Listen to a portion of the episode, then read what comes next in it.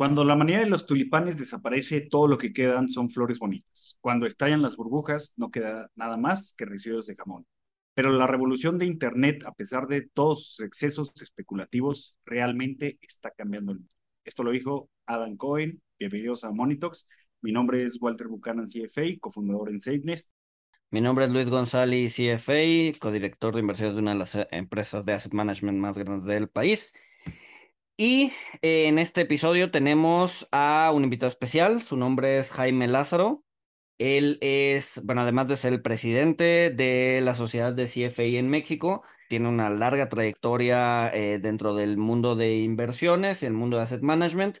Actualmente es el director del asset management de BBVA y eh, vamos a hablar con él cuando empezó a trabajar en 1995 acerca de un periodo bastante interesante que es eh, la creación y la caída de la burbuja.com. Sin más, comenzamos.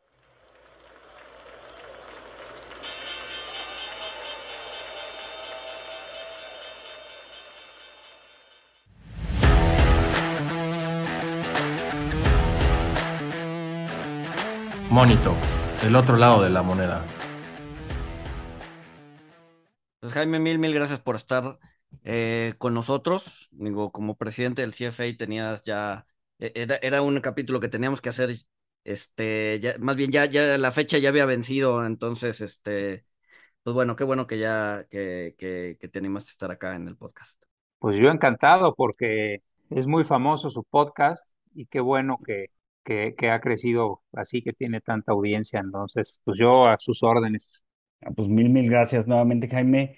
Y, y, bueno, pues llegamos contigo porque estuvimos buscando a alguien que, nos platicara, o sea, que le hubiera tocado vivir de, de primera mano la .com y el otro día platicando contigo me, me comentabas que empezaste a trabajar en el medio, este, o sea, justo en los inicios de, de la burbuja.com, que digo, está medio complicado ponerle fecha exacta, pero algunos ponen que fue en, en 1995 con el lanzamiento de, de Netscape, este, ¿cómo, cómo no, nos puedes remontar un poquito a, la época? O sea, pues realmente el Internet era una tecnología nueva que, a ti te tocó de primera mano, pues la tecnología, pero también el, el boom y, y, el auge en, en la bolsa, ¿no? De, de, todas estas empresas. Sí, a ver, el... yo entro a trabajar en el 95 justamente y primero vino un periodo donde se encadenaron varias crisis económicas, la de México, la de Brasil, todas tenían nombre, ¿no? México el tequila, la de Brasil era la samba, la, la, rusa era vodka, la de Asia fue dragón, y todas esas, segunda parte de los noventas, parecía que era una crisis tras otra. Y, y bueno, en ese momento empezó a hablarse con más fuerza de lo que era el Internet y las, las potencialidades. Eh, mi primera aproximación a lo que fue Internet, me acuerdo que fue en la universidad, por ahí de, estaba yo empezando la universidad en el 91, 92, y había como un salón de computación para ir a hacer las, los trabajos, ¿no? En equipo, y había una sección especial con otro tipo de computadoras, y un día yo le pregunté a, a la gente que estaba en ese cuarto que qué demonios hacían ahí, y me contestaron, estamos en la web.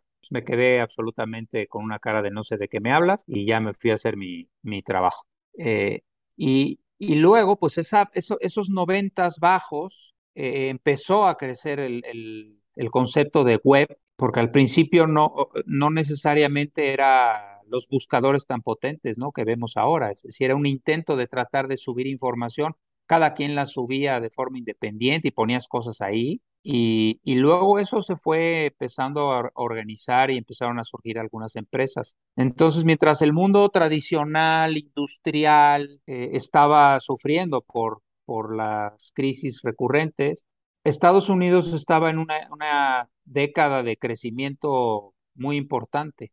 O sea, de hecho, fue una, una, una, lamentable situación que México ahí estuviera en una crisis cuando Estados Unidos estaba jalando fuerte. Y, y, esa economía permitió que fuera desarrollándose este tema del Internet y las posibles aplicaciones. Y por eso llegamos a la parte final de los noventas con un mercado tecnológico incipiente, prometedor, que ilusionaba a mucha gente. Y, y, en ese contexto, pues yo de pronto empecé a ver cómo había dos universos, el universo económico tradicional de los sectores tradicionales y esta nueva, esta nueva tecnología, estas nuevas empresas que empezaban a, a representar este sector, pues eh, con, con un crecimiento importante, ¿no? En, en, en todo, en valuación, en, en precio y, y todavía no, no alcanzábamos a entender muy bien lo que pasaba, pero, pero eso es lo que yo recuerdo de esos años si, si nos vamos a, a, los números, creo, creo que sí, eh, pues fue algo muy impresionante porque como, como tú comentas, pues al principio el Internet, poca gente tenía acceso.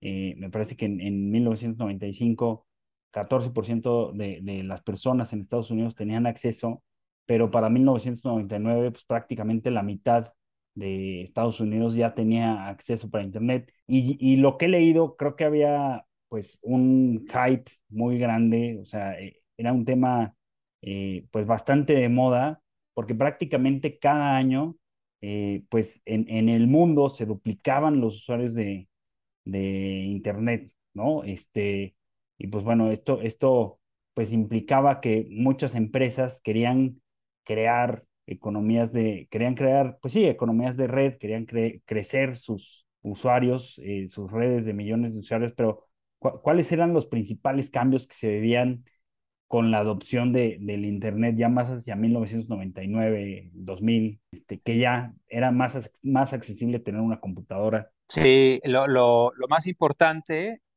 pues fueron yo creo que dos, dos corrientes, ¿no? Una que trataba de ver cómo aprovechar esta tecnología incipiente. O sea, yo creo que hubo mucha gente que, que se dio cuenta que esto iba a hacer más pequeño el mundo que iba a generar otro tipo de interacciones de los eh, clientes de diferentes industrias y, y entonces trataron de, de posicionarse en, en, en, la, en, cómo aprovechar esas interacciones por Internet. Y, y, si nos vemos, si vemos esto ya después de veintitantos años, creo que la idea era buena, porque hoy el Internet está en todos lados, o sea, vivimos con él ya sin, sin pensarlo y muchas cosas ya se hacen evidentemente vía digital. Lo que pasa es que al principio, como todo mundo quería montarse en la ola, nadie tenía claro qué, qué conceptos iban a prevalecer, cuáles iban a morir, qué empresas sí tenían sentido, cuáles no.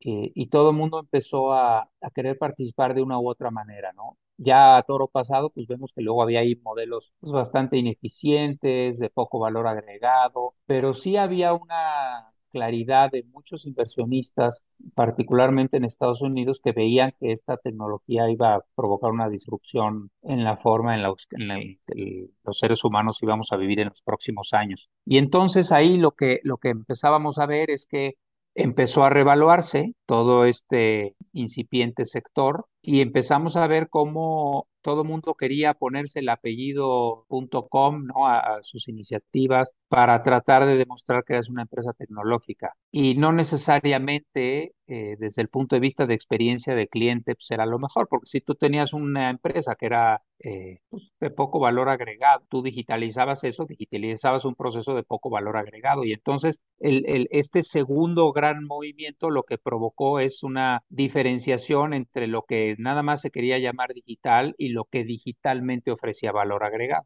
Y, y ahí el mercado era una locura porque aparecían empresas de un día para otro, eh, morían empresas de un día para otro y eso luego se exacerbó el tema de la muerte cuando vino, cuando tronó la burbuja, porque la, las otras compañías empezaron a tener unas valuaciones ridículas, ¿no? Y eso, ese fue, eso era lo que estaba pasando ahí y, y la verdad es que te daba miedo meterle, porque yo, yo sí percibía que estábamos en una, una burbuja los múltiplos eran absurdos. Yo venía fresco de la universidad, estaba haciendo mi maestría en finanzas y, y pues eran valuaciones que eran muy difíciles de soportar. Suena, suena, suena un poco lo que pasó o está pasando con blockchain, ¿no? O sea, todo, o sea, todas las empresas tecnológicas quieren tener algo que ver con blockchain cuando no necesariamente aplica para su modelo, no necesariamente es lo mejor dentro de su modelo o, o, o no necesariamente es la solución que quieren, que quieren dar, pero pues, el simple hecho de decir es, es, es, es una solución que, que, utiliza blockchain, pues ya, ¿no? Entonces ya, ya eh, entras dentro del, del, del hype y del, y del mundo tecnológico, ¿no? El paralelismo, desde mi punto de vista, que, que tuve la oportunidad de, de, estar viviendo los dos fenómenos, es, es enorme. Ahora se habla de todo este mundo del Web3, del metaverso como el nuevo Internet, y, y, es un poco la misma lógica discursiva de, de aquellos finales de los noventas. Y, y, yo creo que sí, o sea, yo creo que sí, esta tecnología que permite hacer tantas cosas a nivel mundial de manera tan eficiente que, que, te quita mucha intermediación, eh, donde puedes hacer contratos inteligentes, donde puedes hacer pagos, eh, pues obviamente es una, es una clara evolución de, tecnológica y, y, y, la tecnología sí va a quedarse. La tecnología es contundente, es, eh, es muy potente y, y, yo creo que va a mejorar muchísimos procesos. Como en su momento veíamos que el tener una conectividad global pues iba a quedarse. Aquí el tema es, eh, y yo creo que va a pasar lo mismo, es cuáles son las empresas que van a, a, subsistir o van a ser las exitosas y no necesariamente van a ser las primeras, porque aquí lo decía Walter, ¿no? Hablábamos de Netscape y, y, Explorer y eran, eran los primeros exploradores de la red. Te metías o en, en, en, en Netscape o Explorer y hoy pues usas Google y, y alguna otra cosa por ahí. Entonces no necesariamente el primero que pone el pie en la tecnología es el que el que sobrevive y le da un poco de soporte al argumento que yo decía antes. O sea, incluso aunque sea una nueva tecnología, no por decir que participas, vas a quedar generando valor agregado. Y como todas las revoluciones tecnológicas, eh, se necesita que esa tecnología genere valor agregado al usuario. Eh, pero el paralelismo con, con esos años es, es prácticamente equivalente. Yo, yo creo que aquí vamos a ver empresas eh, que de pronto agarran unas valuaciones enormes y luego quiebran y, y, luego son algunas que entienden mejor cómo usar y vivir en este ecosistema y cómo producir valor en él, las que van a acabar sobreviviendo. Sí, claro, ay, ay, a, a, a, mí me parece, me parece impresionante, o sea, lo que comentas, Jaime, que pues no necesariamente los que adoptan primero la tecnología o los que la empiezan a utilizar para hacer un negocio son, son los que sobreviven. O sea, ahorita leyendo sobre, sobre la burbuja y escuchando otras fuentes, eh, pues me topé con que había una empresa que se llamaba este, Priceline, donde podías comprar, o sea, porque en ese tiempo las aerolíneas tenían el problema de que despegaban con muchos asientos vacíos. Entonces llega Priceline, vende, vende los asientos vacíos en línea, o sea, de una forma más eficiente, eh, que pues era algo que hacía sentido, ¿no? Pero pues Priceline quebró, Priceline tronó, o sea, por, por todo este hype de, de entrar con la tecnología, crecer demasiado rápido, crecer de una forma acelerada, o sea, pues parecía que, parecía que todo mundo se hacía de la vista gorda de, de que pues Priceline perdía, perdía dinero por los boletos que vendía, ¿no? Cuando, cuando hoy en día pues es algo que todo mundo hace, o sea, todo mundo, o sea, si compramos un boleto de, de avión o de transporte, hoteles o lo que sea, lo hacemos en línea, pero sí, sí me resonó mucho historias como, como las de Priceline, este, que, que o sea, pues hoy en día, hoy en día funcionan, pero pues las empresas que las empezaron quebraron. De, de hecho, encontré algún artículo alguna vez, Jaime, que decía que pues, la burbuja.com no había sido una burbuja porque pues todas las ideas que, que se gestaron, pues o sea, sucedieron ahora y las usamos ahora. Pero, ¿qué piensas tú de esto? Porque pues, realmente fue impresionante la cantidad de, de, empresas que fueron pioneras en adoptar la tecnología, pero tronaron, ¿no? A pesar de que hoy se sigue usando el concepto eh, que propusieron. Sí, es una excelente pregunta y un excelente análisis, porque yo sí creo que hubo una burbuja y ahorita les explico por qué. Y las consecuencias de estar en una burbuja para las empresas en ese momento es que hubo demasiado apalancamiento. Y, y, ese apalancamiento en muchas empresas que yo vi que quebraron, que las analicé desde el punto de vista académico en la, en la maestría, eh, comprabas tanto crecimiento futuro que tú mismo comprabas esa narrativa y entonces te endeudabas en consecuencia. Y yo vi muchas empresas que estando en, el, en un sector que, que acabó desarrollándose, que acabó siendo muy exitoso, que hoy todos usamos, a lo mejor quebraron porque se apalancaron de más para un crecimiento que no necesariamente vino tan rápido y ese, ese apalancamiento que, se rompe con, con cuando truena la burbuja, pues las deja las empresas este, pues, en, posición de quiebra. Y por eso pasó eso. Y efectivamente, no porque lo que habían desarrollado no fuera lo que iba a prevalecer. Entonces, el primer punto es, eh, yo creo que hubo demasiado apalancamiento en ese crecimiento y, y eso hizo que cuando las cosas se complicaron, eh, pues viniera, y ahorita digo por qué se complicaron, eh, pues ya no pudieran sobrevivir. Y, el otro punto es que las valuaciones de las compañías eran ridículas. O sea, de pronto había empresas que se pagaban a 400 veces precio utilidad, eh, cuando los mercados pues, se pagan a 15 veces. Aquí, aquí de, eh, llegó a haber una, una euforia tal que las compañías en market cap llegaron a ser muy grandes. Eh, y probablemente por eso se sintieron en, en, en con cierta seguridad para apalancarse tanto. Pero cuando viene la quiebra de, de, de, la burbuja, cuando truena la burbuja, pues de pronto las empresas se ajustan en sus precios y ya esos market caps no aguantaban esos apalancamientos. Yo me acuerdo en la universidad, en una clase de, finanzas, que estábamos tratando de explicar por qué la gente pagaba esas valuaciones. Absolutamente, o sea, comprando un crecimiento a lo mejor de 100 años, ¿no? Pagándolo hoy. Y no daba por ningún lado, por ningún método de evaluación tradicional la única aproximación con la que tratábamos de justificar algunas valuaciones, que no era otra cosa que hacer este, un poquito de data mining, era mediante opciones reales. Tú asumías la compra de una de esas compañías como si fuera, pues depende del proyecto, ¿no? Podría ser un put para proteger tu eh, negocio tradicional, por si tu negocio tradicional moría y ese negocio sustituía al tuyo y entonces estabas comprando una cobertura eh, o también este, podría interpretarse cuando tú incorporabas a lo mejor lo que esa compañía le iba a dar a la tuya en términos de valor, pues a lo mejor era equivalente a un call eh, y, y, más un poco así como lo que el proyecto te daba, ¿no? O sea, que standalone la compañía no valiera tanto, pero si la integrabas al proceso de tu negocio, entonces sí justificaba pagar tanto porque te potenciaba todas las demás utilidades de tu compañía. Y ahí andábamos en ese debate y en esos ejercicios teóricos profundos, pues para tratar de, de justificar lo injustificable cuando, cuando vino la quiebra de, de la burbuja. Pues yo hice la maestría del 99 al 2002, entonces estaba en pleno proceso. Entonces también atacar esto desde el punto de vista académico fue sumamente interesante, pero pues llegamos a la misma conclusión de todas las burbujas de la historia de la humanidad. O sea, cuando tú tienes demasiado apalancamiento y unas valuaciones tan locas, independientemente de que esa tecnología, esa revolución tecnológica va a subsistir y va a ser la manera en que los humanos interactúen en los próximos años, pues todo tiene un precio y esos precios eran demasiados. Eso es lo que pasó. Desde mi punto de vista, que lo vi trabajando y lo estudié.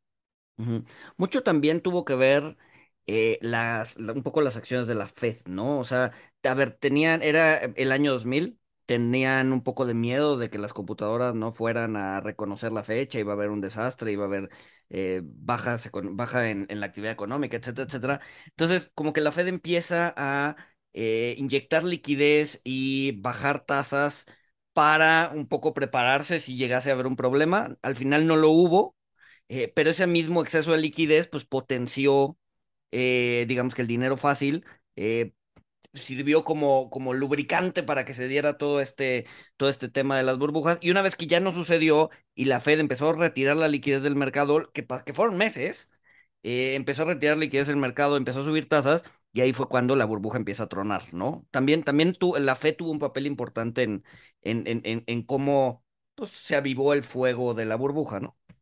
Igualito que ahorita.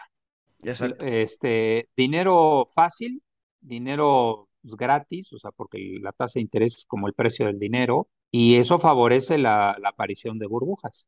Y ese capital busca rentabilidad. Y cuando el, cuando el dinero estaba tan barato y de pronto hay una cosa tan prometedora, pues eh, surgen no solamente el apetito, sino también algunos factores de behavioral este, finance o behavioral economics que, que sesgan mucho a las personas. Y ahora pues un poco lo mismo. O sea, tuvimos un montón de tiempo tasa cero, lo cual motiva la innovación, o sea, sí ayuda a que, a que haya innovación. Eh, aparecen estas nuevas tecnologías, pero cuando empiezas a poner en relativo las valuaciones que alcanzan estas cosas contra, o tienes que descontar esos flujos que tú habías proyectado a 50 años, este, con tasas de interés más altas, empiezan a colapsar las, las valuaciones. Y ese es un paralelismo también, Luis, que, que, que sacas, que, que valida un poco la historia anterior, ¿no? Eh, ahora lo hemos visto otra vez. Hay muchas empresas que han caído tecnológicas, que han caído 70% en, recientemente y, muchas de ellas están ligadas a, esta tecnología, al tema de metaverso, al tema de exchanges, eh, al tema de, de medios de pago, de asset managers digitales, minado, o sea, muchas de estas empresas se han caído 70%. Oye, esta tecnología ya por, por haber tronado la burbuja va a morir, pues no, no va a morir, va a prevalecer y entonces ahora vendrá una segunda etapa donde cómo hacemos que esta tecnología le dé valor a mucha gente para que entonces yo sea una empresa exitosa en los próximos 10 años y, y va a haber muchas y va a haber otras que se morirán porque la, estas valuaciones no aguantan para todas. Sí, claro.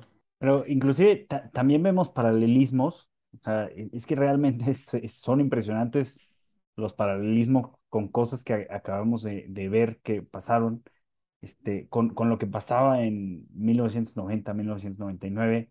Eh, si, si recuerdan, hace poco pues, escuchamos la historia de DoorDash, donde pues DoorDash listaba en su aplicación este, las, las pizzas eh, creo que más baratas, y pues el dueño de una pizzería, pues ahí hizo, hizo arbitraje con sus pizzas, ¿no? O sea, terminaba mandándose las cajas vacías, este, para, para ganar dinero, porque DoorDash le pagaba el diferencial a él, y, y era, o sea, pasaba mucho esto en, en la burbuja.com, ¿no? También, Jaime, eh, que, que pues si, si los usuarios te iban a generar 10 dólares de, de utilidad, pues sí, te, te, generaban, bueno, no de ingreso, te generaban el ingreso, pero pues a veces traer el usuario sin apalancarse, o sea, con puro capital de los APOs o, de los capitalistas de riesgo, utilizaban ese dinero, pero el costo de adquisición del usuario pues terminaba siendo 60 dólares, 80 dólares, o sea, algo que se veía que pues, realmente era, era insostenible, ¿no? Sí, sí, y, y, y, fíjate cómo eh, la gente empezó a a decir, ah, pues pongo mi empresa de, déjame, déjame exagerarlo un poquito, pero mi perrofeliz.com, este, tus eh, este, telenueva.com, o sea, todo lo querían poner el punto .com, que lo cual, pues, la lógica que está detrás, oye, yo te vendo por internet y hoy, pues, ¿cuánto se compra por internet en el mundo? El, eh, el problema es que la, o sea, la gente estaba tan confiada que esto, esta, esta tecnología iba a subsistir que pensaron que soportaba cualquier modelo de negocio. Y es un poco en línea con lo que dices, Walter. O sea, no, no necesariamente por estar en la tecnología te aguanta cualquier modelo de negocio. Hoy, por ejemplo, pues estas, o sea, Amazon, ¿no? Que apareció también ahí un poco en esa lógica de los libros, eh, que empezó a ser muy exitosa con el tema de los libros, pues se dio cuenta de que podía ser un multiproveedor, no nada más de libros, y ahí es donde vino el boom de Amazon. Eh, y luego muchas de esas pues no te daban valor, o sea, realmente no, no había nada ahí, era aire, y, por lo tanto pues acabaron, acabaron tronando, ¿no? Este, y de los arbitrajes, esa fíjate que no, no me la sabía, pero, pero sin duda, debe, seguro, sin duda como es el ser humano para buscar dinero gratis, pues seguramente pasó. Este, ahí y en otras más. Sí, también, eh, o sea, creo, creo que lo que dices es importante porque, pues Amazon en la .com empezó vendiendo libros, después abrió su marketplace a, muchas más cosas, eh, después abrió su, negocio de cloud service, eh, por ejemplo, pues Google, Alphabet, o sea, e, empezó como el buscador. De hecho, los, los fundadores de, de, Google, ahora Alphabet, eh, ellos me, tengo entendido que estaban negados a, a cobrar por anuncios, a cobrar por publicidad, eh, que pues hoy en día pues es de lo, de lo que viven, ¿no? O sea, de hecho, este, pues, si, si YouTube genera más ingresos o menos ingresos por publicidad, les pega, les pega muchísimo. Creo que esto también nos habla, Jaime, de, de cómo, o sea, si bien las, las empresas persistieron en el tiempo, pues sufrieron cambios que jamás se iban a imaginar, ¿no? O sea, yo creo que Jeff Bezos jamás se imaginó que el 40% de sus ingresos hoy iban a, iban a venir de proveer servicios en la nube, ¿no? Una Sí. nueva tecnología que ni siquiera existía en 1999. Totalmente. El, el, el desarrollo de, de líneas de negocio se, se empieza a dar a partir de una posición de poder y de entender eh, las necesidades de los, de los clientes y las empresas en este ecosistema. Eh, por ejemplo, en, en lo que dices de, Google, de que era, o sea, ¿por qué fue tan exitoso Google? Porque empezó a construir algoritmos inteligentes. No nada más iba y te buscaba lo que la gente había subido ahí. Empezó a construir algoritmos inteligentes de búsqueda, de a ver cómo escribe las palabras, empezó a ver dónde, de, de dónde estabas localizado, eh, empezó a, a, ver la historia de, otros, de otras personas que buscaban y entonces empezó a, a, a construir un sistema de búsqueda mucho más inteligente eh, y mucho más enfocado a quien lo estaba escribiendo.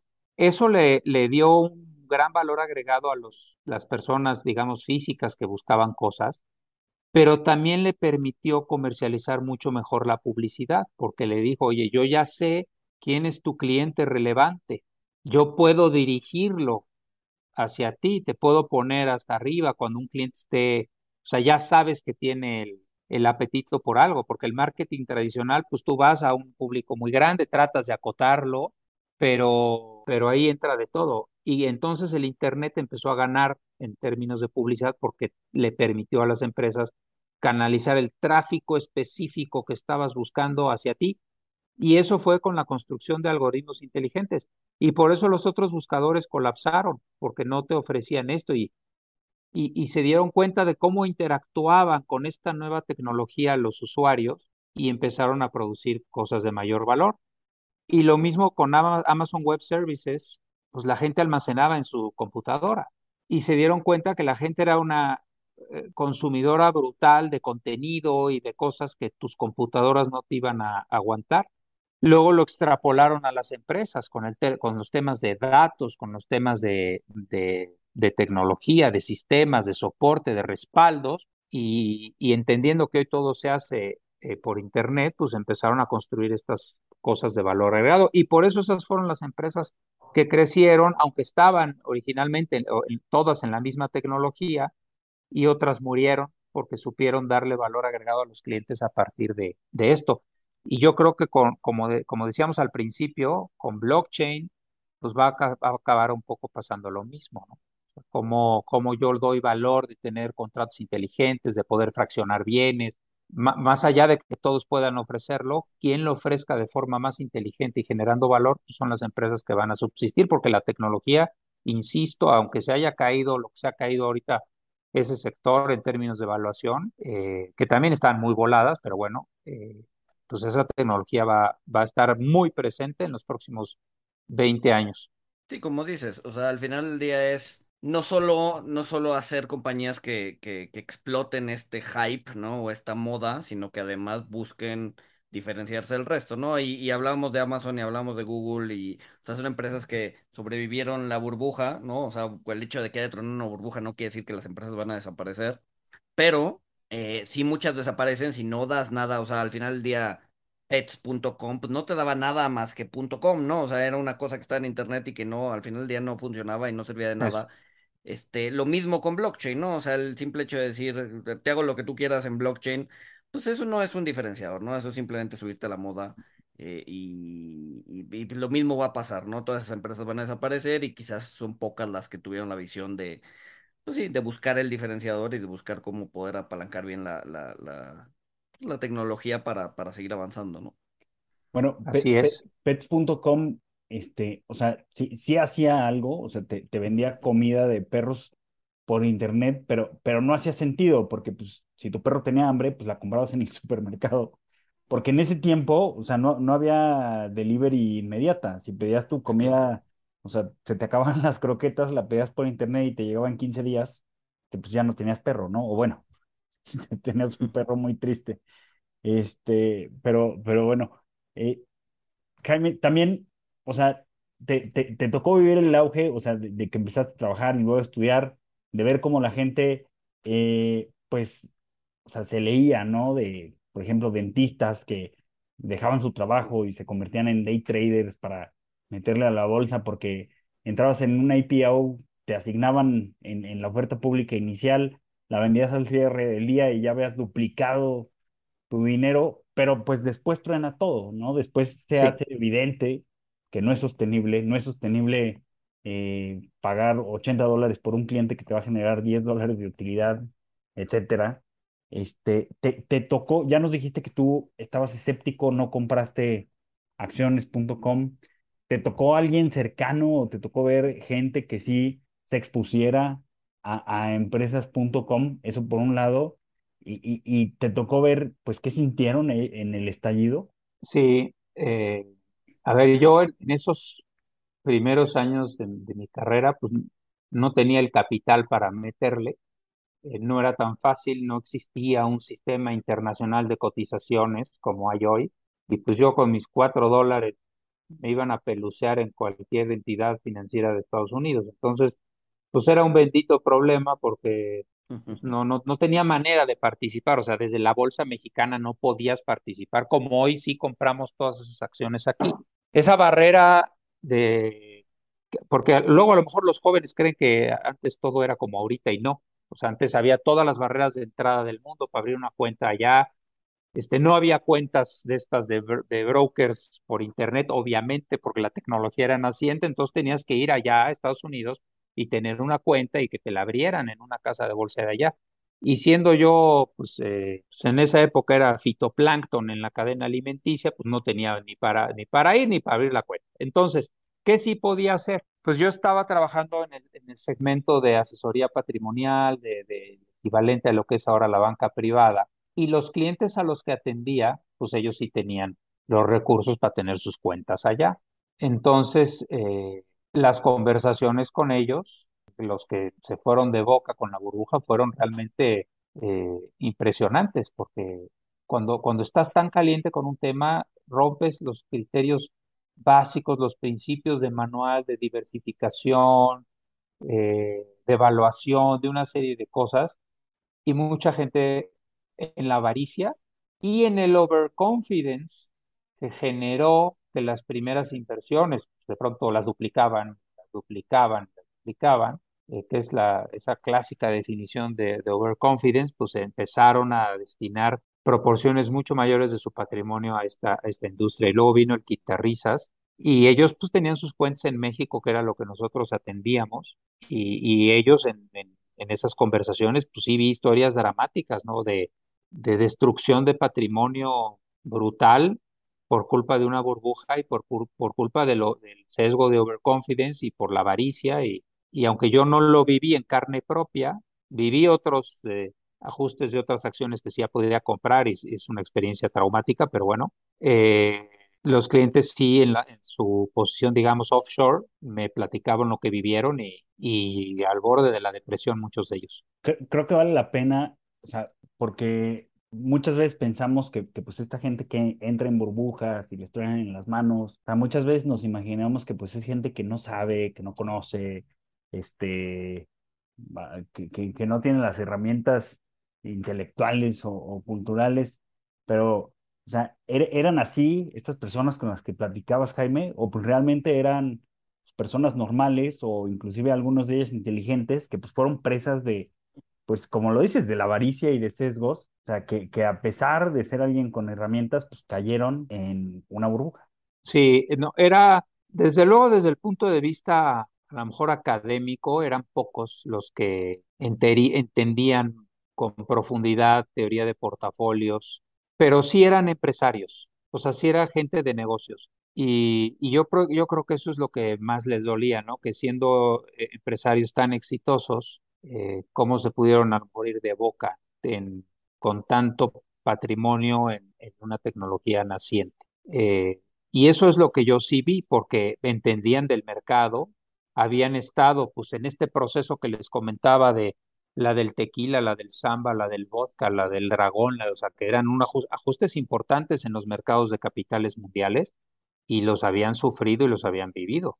Eh, pero el, el dot-com les dio, empezaron a probar con, con poco dinero, ganancias rápidas cuando empezó la burbuja y luego destinaron proporciones de su portafolio muy grandes a eso mismo y, y, eso yo creo que los mató, la falta de disciplina para no irte con todo de boca a esto. Eh, y eso, pues no es que no supieran del mercado, porque eran participantes de años, eran empresarios exitosos, simplemente les ganó el overconfidence por las primeras ganancias que tuvieron, porque yo me acuerdo Qualcomm, este, ahí en el Nasdaq, no sé si 300 veces o sea, unas cosas que decías, no, perdón, llegó, era una empresa que estaba en, no sé, 5 o 6 dólares, de pronto valía 400 dólares. O sea, el efecto multiplicador y luego vino una corrección brutal eh, y como esa varias. Entonces, claro, tú le empiezas a meter y de pronto duplicas en un mes y, y, y te enganchas y, y, como droga le metes más hasta que, hasta que pierdes mucho. Y, y, como empresarios dijeron, no, esta tecnología va a cambiar. Va, va, a cambiar el mundo, pero también si la pagas a 200 veces PU, pues aunque cambie el mundo, a lo mejor estás pagando de más. Sí, claro. Y así lo viví. Sí, claro. Eh... Y, no, y no tomas en cuenta, o sea, que, que puede llegar otro jugador que, que haga lo mismo y lo haga de forma eficiente y rentable. Pero pues sí, o sea, en, en un mundo donde, donde te, o sea, los analistas te incrementan el, el, hay una anécdota que un analista incrementó el precio de Amazon de 200 a 400 y al día siguiente subió 50% y el analista tuvo que salir a decir, oigan, era para 12 meses, no para, no para un día, ¿no? Pero, claro. pero pues bueno. Y subió más luego.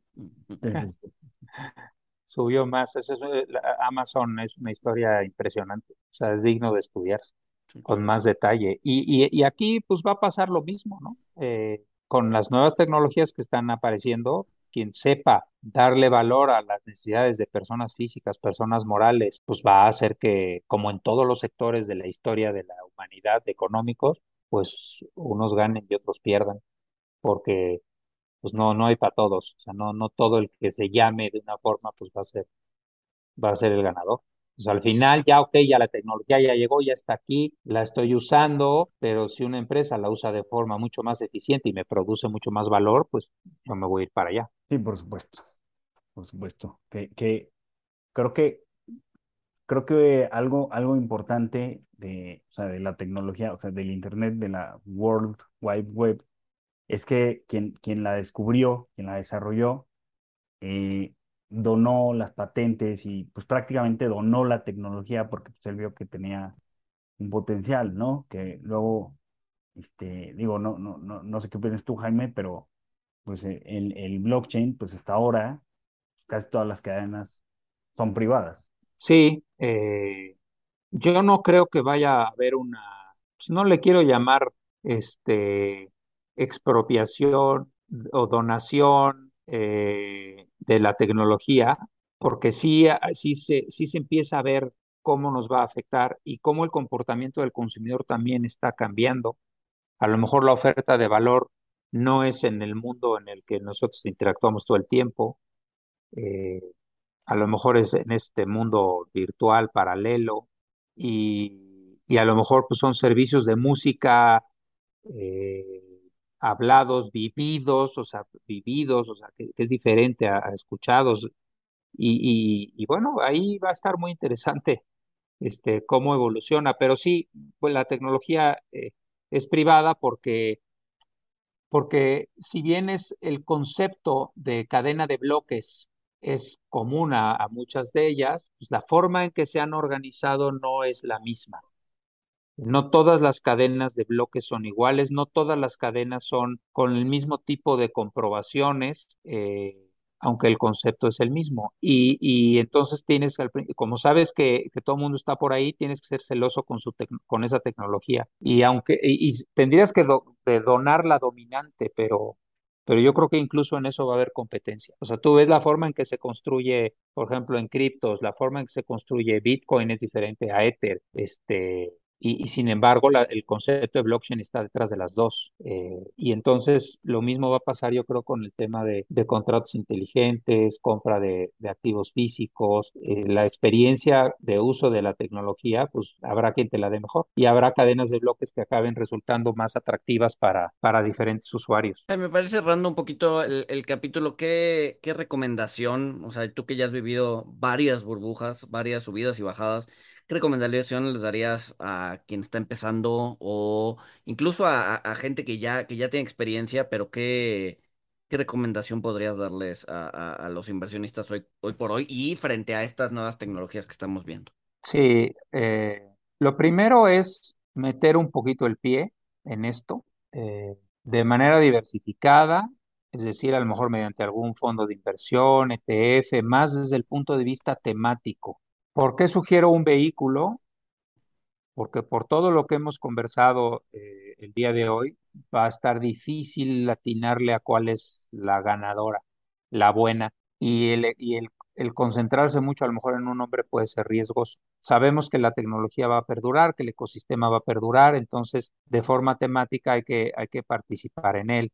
Y la otra es que esto representa un porcentaje pues, pequeño de, tu portafolio, o sea, no, no tienes que atascarte, no tienes que seguir teniendo, aunque es una tecnología nueva, tienes que seguir teniendo tu renta fija, tu renta variable, eh, tu crédito, tus eh, alternativos, tus, tus bienes raíces, lo que sea, tu private equity. Es, ese concepto macro de diversificación va a seguir. Entonces, pero también quedarse fuera no parece lo más indicado. Esa sería la primera recomendación. Sea, participar, pero de forma diversificada y se puede con un vehículo temático mejor porque no te vas a poner a evaluar y a entender la narrativa de 100 empresas o 200 empresas eh, para ver cuál es la buena. Eso va a estar incluso difícil. La segunda recomendación es que sí hay que estarle echando un ojo a cómo están las valuaciones del sector. Por si otra vez vemos eh, precios muy volados, valuaciones ridículas, no, o sea, sí vale la pena salirte. O sea, no, no necesariamente comprar la narrativa de que una cosa que está 8 millones de veces precio-utilidad, pues la puedes seguir comprando. O sea, entender que por muy exitoso que sea el negocio, la empresa o la industria, si la industria de pronto alcanza valuaciones eh, ridículas, pues hay que cobrarle.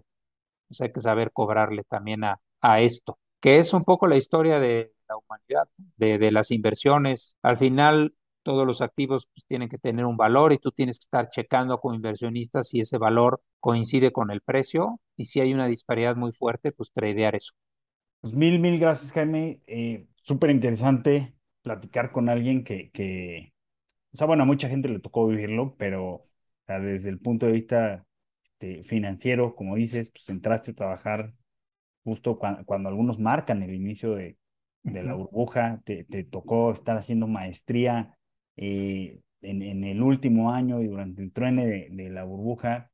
Eh, creo que hay pues, lecciones muy, muy valiosas en lo que acabamos de platicar y, pues nada, Jaime, nada más que agradecerte. Un placer, este, no lo encontrabas porque tuviste que ir a, buscar un dinosaurio, me encontraste y, yo encantado de, de participar eh, de, compartir un poquito así platicado, pues eh, lo que viví y, y en el Inter, pues dar también alguna recomendación, pues es para mí un placer. Y estaré a sus órdenes cuando, cuando lo consideren conveniente Walter y Luis, que, además de ser este, colegas CFAs tan destacados, pues ahora son también tan seguidos por, por el, el contenido que, que están produciendo y, y que está beneficiando a tanta gente. Tienen muchos fans, se los aseguro.